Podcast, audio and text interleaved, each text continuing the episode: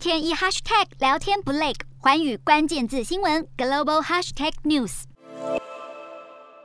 南韩第二十届总统大选九号正式开跑，民调领先的是两位主要候选人，共同民主党的李在明和国民力量党的尹锡悦。尹锡悦原本是检察总长，在参选这条路上可以算是政治素人。外界认为他的立场反中亲美。目前他在支持度上略胜李在明。面对在野的保守派猛攻，地方首长出身的李在明则强调自身丰富的从政经验，打出政权安定论。两位总统候选人支持率不相上下，不过对外政策却大不同。政党弱势轮替、北韩问题以及美中外交政策，可能将会大风吹。保守派的尹锡悦在国防安保和外交政策上，对北韩采取更为强硬的态度，坚定表示北韩必须达成完全并且可以受检验的无核化，来追求朝鲜半岛稳定的和平和安全。一旦确认无核化，不排除推动南北韩共同经济发展计划。而对美态度，尹锡悦则认为要强化韩美同盟关系，一改过去文在寅政府矛盾的韩美关系，并推动南韩加入美日印澳 QUAD 四方安全对话。而在对中方面，尹锡月呼吁南韩应该要逐渐降低对中国经济依赖的程度，并且想要突破与日本的关系，不再深陷过去历史伤痛，开始正视日韩问题并有效解决。而南韩人最关心的新冠病毒危机，尹锡悦聚焦新冠紧急救助计划，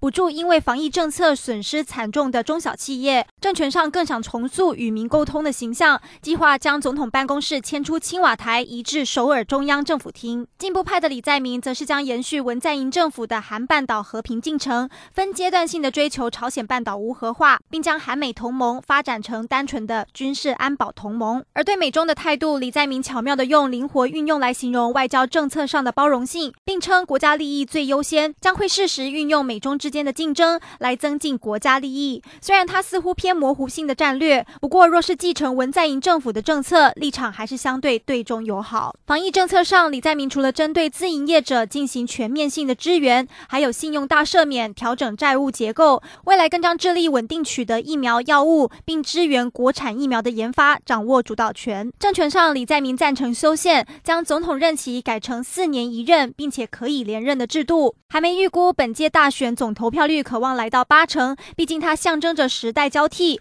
南韩究竟是会延续文在寅时代，还是全面改朝换代，就看这次的选举结果。